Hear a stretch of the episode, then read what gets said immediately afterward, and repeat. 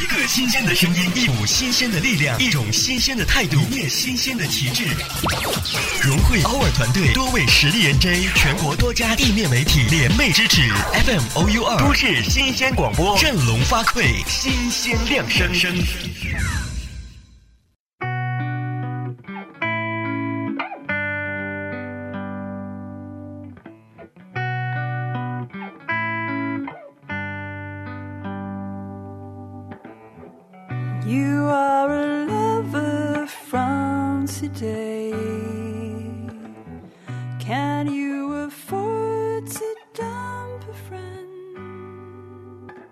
这样的一个夜晚，关上灯，舒服的躺在床上，调整一个适合入眠的姿势，戴上耳机，音乐和声音轻轻柔柔而来。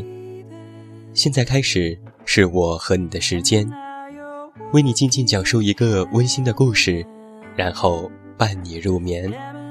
这样的夜晚，为你守约。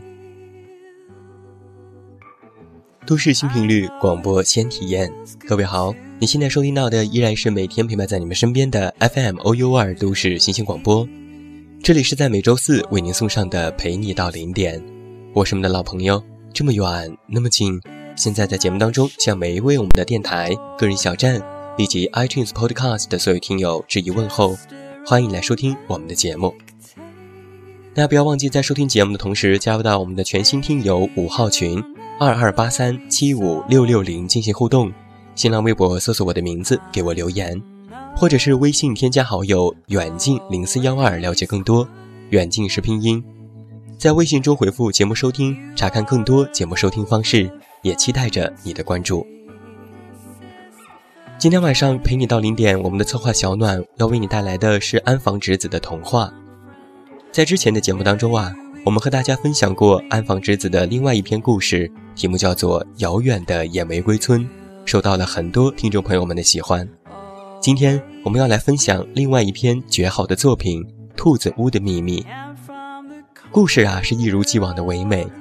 兔子愉快地哼唱着啦啦啦啦啦啦，盐、胡椒粉、一头大蒜，剩下的是秘密，是秘密，对谁也不能说。兔子屋的秘密。看着这些字，仿佛眼前就出现了色香味俱全的美食，一切都渲染上了童话的气息。那么，兔子的三十种美味调料是如何做出来的呢？那么就让我们在今天晚上的陪你到零点节目当中，让我们静静的听完这个故事，并把故事里的秘密装入我们甜美的梦乡吧。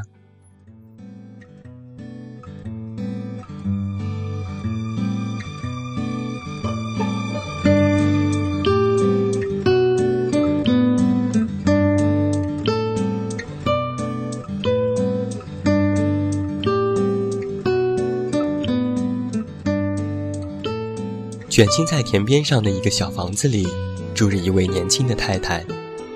这个人非常可爱，性情也很温和，但很让人为难的是，她懒得要命。早上，丈夫早早就出门了，可是她连碗筷都懒得收拾，懒得打扫房间，懒得洗衣服，懒得做针线活儿。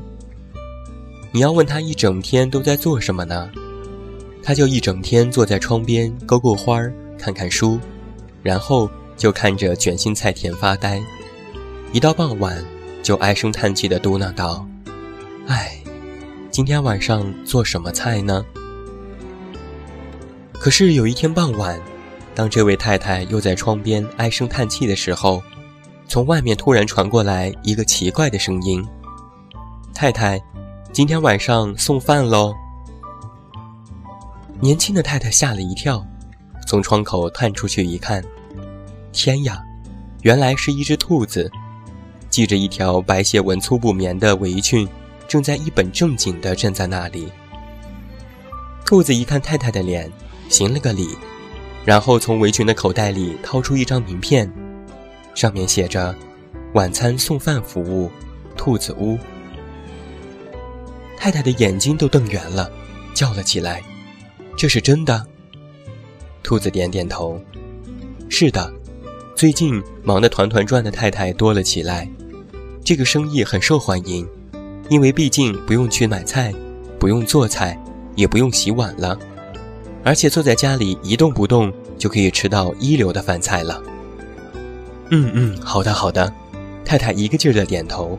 她想，这可真不错，但她又想，这一定贵得要命吧？悄声一问，兔子摇了摇头。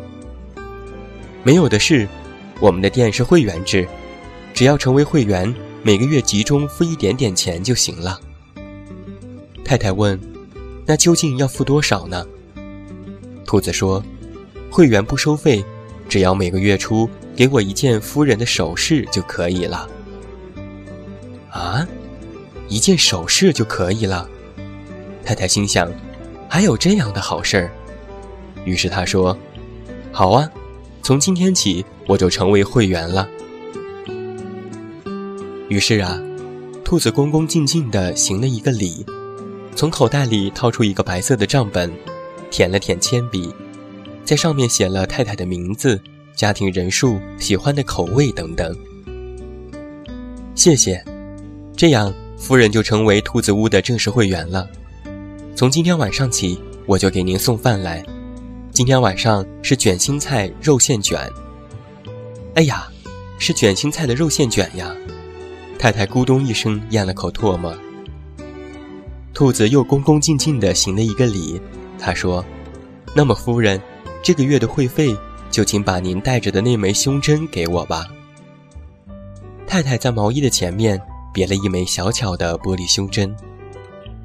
好呀，太太摘下胸针递给兔子。兔子将胸针放在围裙的口袋里，就蹦蹦跳跳的消失在了卷心菜田里了。话说这天傍晚，六点整，兔子从厨房的门进来了，然后把一只装着卷心菜肉馅卷的银锅悄悄的放下，就走了。六点十分，丈夫从公司下班一回来，就发现饭桌上与往常太不一样，丰盛极了。丈夫惊讶地说：“哎呀呀，这到底做的是什么呀？”被这么一问，太太一下子羞红了脸，回答道：“哦，好久没有做卷心菜的肉馅卷了，今天试着做了一次。如果你要问兔子屋的卷心菜肉馅卷好不好吃，那真是好吃的让人吃惊，一层又一层，煮得烂烂的卷心菜里面是香喷喷的肉馅。”奶油汁也又稠又浓，实在是太好吃了。丈夫心满意足的连连叫好：“你真是一位了不起的大厨师，让我刮目相看呐！”太太本来打算说出秘密，可被这么一夸，犹豫来犹豫去，到后来竟说不出口了。过后一想，这就是错误的根源。秘密揭穿的越晚。事情就越发的变得不可收拾。话是这么说，太太还是照样请兔子屋每天晚上送晚餐来，和丈夫两个人一起用着美味的饭菜。这里我顺便摘录几道兔子屋的菜谱，大致是这样的：第一天，卷心菜肉馅卷；第二天，炸虾饼；第三天，核桃汁鸡脯。第四天，炸白肉鱼；第五天，鸡肉炖青菜。就这样一道接一道的持续下去，一个月之内菜都不会重复，而且啊，每道菜都好吃的不得了，用语言根本就无法形容。那么到底是放了什么东西才能做出这么好的味道呢？那是一种谁也猜不出的不可思议的味道。还有，吃过这样的饭菜以后，就再也不想吃别的菜了。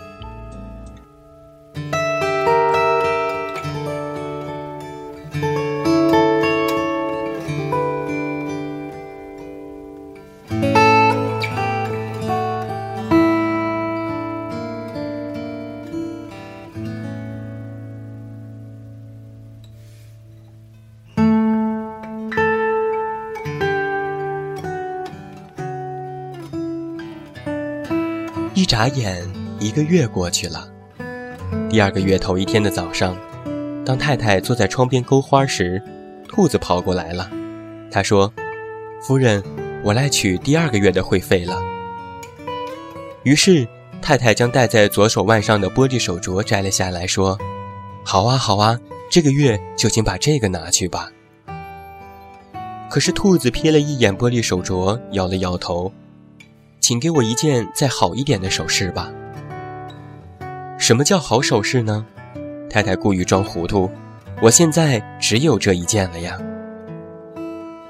兔子的眼睛仿佛是可以看透太太的内心，他说：“我想要更值钱的东西，比如说金项链什么的。”太太不由得用手捂住了自己的胸口，毛衣下面的金项链发出了哗啦哗啦的响声。兔子点点头，毫不含糊地说。这个月就把它给我吧。这下太太可为难了，这个可不能给你，这是我出嫁时妈妈给我的最珍贵的宝贝，唯独这件东西不能给你。兔子一听，板起面孔说：“是吗？那真是太遗憾了，那送饭的服务就到此为止了。”哎，你等等，太太慌了。现在，太太也好。丈夫也好，要是离开了兔子屋的饭菜，简直就没有办法活下去了。太太从脖子上摘下了金项链，交给了兔子。虽然心里无比悲伤，可是她除了按照兔子说的去做，没有别的办法了。谢谢。那么我还会给您送一个月的饭菜。兔子将金项链放进口袋里。又蹦蹦跳跳的消失在卷心菜田里了。就这样，又过了一个月，恬静而幸福的一个月。每天晚上吃着兔子屋送来的美味可口的晚餐，太太和丈夫都有点胖了。第三个月的月头，当太太戴着玻璃耳环勾着花的时候，兔子来了。夫人，我来取第三个月的会费了。太太一边点头，一边摘下耳环，说：“这个月，请把这个拿去吧，我只有这个了。”兔子瞥了一眼耳环，又说出那句话：“夫人，请给我一件再稍好一点的首饰吧。”太太装模作样的说：“我们家现在只有这一件了，下回我去城里会买一件好的，这回就请先将就一下吧。”可是兔子不服输。指着太太的左手说：“夫人，您戴的这戒指不错呀。”太太愣了一下，那是结婚的金戒指，婚后一次也没有摘下过的这枚戒指，几乎成为了她身体的一部分了，所以她彻底的把这枚戒指给忘记了。这可不能给你，太太脸色铁青，把左手藏了起来。这是结婚时丈夫送给我的戒指，这个说什么也不能给你。兔子又露出了冷冰冰的表情，点点头，是吗？那么送饭就到此为止了。太太不知所措，想了半天，最后还是摘下了金戒指。兔子把金戒指放进口袋里，又蹦蹦跳跳的回去了。然后，太太就哭了起来。自己做了一件什么事情呀？被怪模怪样的兔子给骗了。对，这就跟给骗了一样，金戒指和金项链都给卖掉了。对不起妈妈，也对不起丈夫。她尽想着这些事儿了，哭了好久。可是当她突然想到又可以吃一个月美味可口的晚餐时，心里又豁然亮了。算了，不去想他了。反正今天晚上又可以吃到兔子屋的晚餐了，与那些美味佳肴比起来，一只金戒指又算得了什么呢？下个月再想下个月的事儿吧。太太擦干眼泪，把不愉快的事儿忘得一干二净。可是，这天晚上，当他们坐在桌边吃黄油烤比目鱼的时候，丈夫说话了：“你的结婚戒指怎么不见了？”太太赶紧缩回了左手，可是已经太晚了。一开始他还撒谎说丢了、不见了，但是都被一一的拆穿。最后，他不得不说出了事实的真相。太太一边抽抽搭搭的哭泣，一边把卷心菜田里兔子的事情全部说了出来。那你为什么不早告诉我？丈夫听了，埋怨她说：“早知道的话，早就想出办法了。”接着，两个人就悄悄地商量起对策来了，一直商量到了半夜。首先要查出那个兔子的家，丈夫说，然后再去看看兔子把那些金戒指和金项链藏在什么地方了。说完，丈夫在太太耳边悄悄说了好久秘密的话。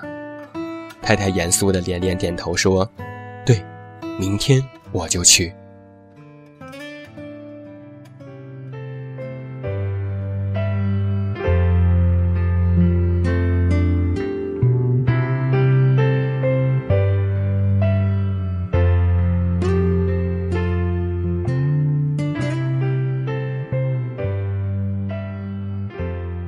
第二天过午，太太开始动手准备了起来。首先，她穿上了与卷心菜田的卷心菜一样颜色的衣服，穿了没有声音的鞋子，然后出发去卷心菜田。这是一个天气晴朗、让人心情愉快的日子。太太走在田间小道上，不知道从什么地方传来了一个熟悉的声音：“啦啦啦，啦啦啦。”盐、胡椒粉、一头大蒜，剩下的是秘密，是秘密，对谁也不能说。兔子屋的秘密，这是那只兔子哼唱的歌。哦，是的，是的。可是，周围是一望无际的卷心菜田，没有一间房子。奇怪呀！侧耳倾听，顺着声音找去。卷心菜后边露出了红色的烟囱，烟从那里冒了出来，兔子的歌也从那个烟囱里传出来的。兔子的家原来在地下呀，太太想。于是她蹲下身，在四周找开了，她找到了一个黑黑的大洞，有一条窄窄的台阶通向地下。太太轻手轻脚地走下台阶。多亏穿了一双没有声音的鞋子，兔子根本就没有发觉有人闯进了自己家来，还在那里兴高采烈地哼着歌。下了台阶，是兔子家的门，门半开着，悄悄往里面一看，里面是一间十分漂亮的厨房。那厨房非常豪华，让人觉得是什么大户人家的厨房似的。砖砌的炉灶又大又庄重，不锈钢闪闪发亮，厚重的木柜子里摆满了各种的银锅子。兔子站在炉灶前面，背对着门，一边唱歌，一边搅着巨大的银锅。只见他的手上戴着三条金手镯，三枚金戒指，脖子上戴着七条金项链，脚脖子上戴着三条金脚链，金光闪闪的。太太目瞪口呆。哎呦，这么多金首饰，都是从一户户人家里勒索来的呀！太太想，怎么从他那里夺回自己的戒指和项链呢？就在这时，兔子一边哗啦啦摆动着金手镯，一边打开了右面的橱柜。太太一看，险些叫出声来。被打开的橱柜里面。是一排排小小的调味料瓶，大概有三十多种吧。定睛一看，那并不是什么胡椒粉、辣椒粉什么的，而是从未见过的绿色的粉末、黄色的粉末、银色的颗粒、紫色的颗粒，挤得满满的。兔子动作飞快地抽来抽去，撒到锅里，锅里一下子就冒出了一股香味，太太不禁头晕眼花了。原来是这么一回事啊！兔子屋味道的秘密就是这些调味料啊！这个时候，太太的心突然砰砰地跳了起来，血一下子涌上了头顶。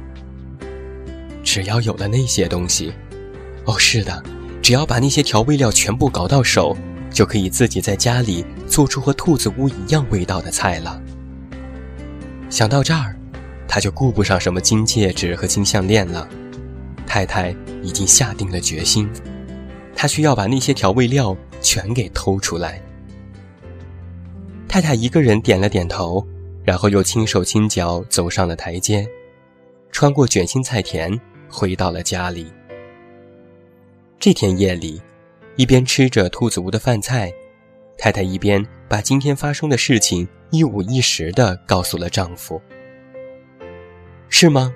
这可太叫人吃惊了。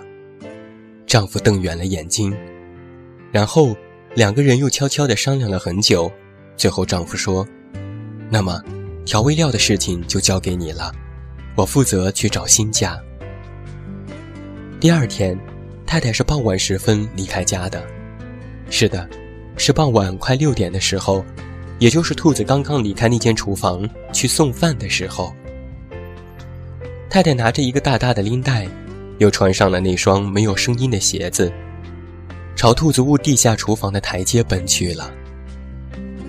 不出所料，兔子去送饭了，厨房里没有一个人，案板上还剩下一块牛肉，看样子今天晚上的菜谱是烤牛肉了。不过，今天晚上是什么菜已经无所谓了。太太飞快地跑到那个橱柜的边上，啪地打开柜门。把调味料全部扔进了拎袋里，就这样，他嘿呦嘿呦地抱着沉甸甸的拎袋，爬上台阶，穿过菜田，回到了家里。他心里砰砰直跳，就怕在卷心菜田里碰上兔子，可好歹还是平安无恙的回到了家里。回到家门口一看，丈夫已经回来了，正在捆行李呢。快点！要搬家了，搬家公司的人七点就到，赶快准备吧。太太点点头，慌慌张张的去准备搬家了。就这样，住在卷心菜田边上的太太和丈夫，手忙脚乱的搬走了。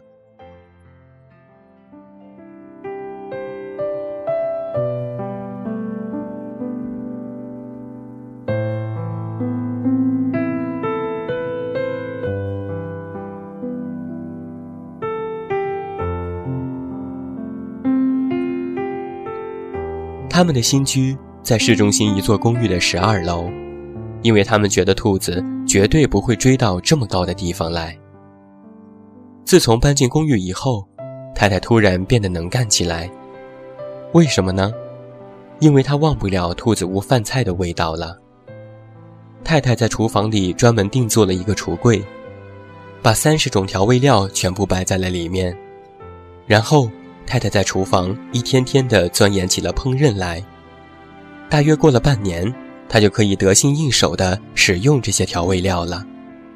太太的烹饪技术一下子蹿上了一大截。现在每天都有亲戚、邻居以及丈夫的朋友来家里玩，来吃太太做的饭。太太总是麻利地系上围裙，一天到晚地站在厨房里，愉快地做着好吃的饭菜。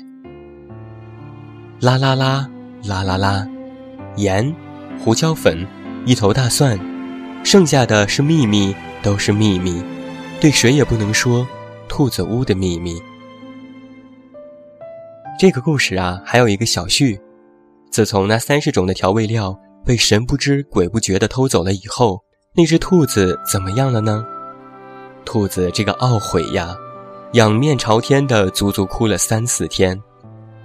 上当了，上当了！兔子屋完蛋了。然而，兔子毕竟是一只努力奋进的兔子。到了第五天，它就翻身爬了起来，擦干眼泪，自言自语地说：“对，重新做起来不就行了？”然后，兔子就在头上扎了一根布条，聚精会神地做起调味料来了。他先拔出了田间的草根。再用小河里的水洗干净，然后放在月光下晒干，再用搓菜板碾碎，最后制成了一种茶色的粉末。好了，这样就做好了一种。兔子兴高采烈地把茶色的粉末装进瓶子里，接着，兔子又从遥远的原野上采来了许多玫瑰的花粉，再在星光下晒干，制成了干爽的黄色粉末。哦，好了好了，第二种也做好了。兔子又将黄色的粉末装进了瓶子里，然后扛起锄头来到山里，挖来树根，剥来白桦树的树皮。此外，还在卷心菜的边上种上了辣椒、芝麻。他一边培育着这些种子，一边煮莲花的花瓣，把另外一种稀有植物的叶子敲碎。就这样啊，过了很长很长一段时间，兔子又做出了跟以前完全一样的三十种调料，兔子屋又重新开张了。兔子在那间闪闪发光的厨房里，一边哼着歌。一边一天又一天做着美味可口的饭菜，这样，一切又都恢复到了从前。不过啊，有一件事情不一样了，那就是兔子变得格外警惕，当他不在家的时候，一定会锁上门。兔子还把自己的几个手镯拿去换了一把大金钥匙，整天的挂在脖子上了。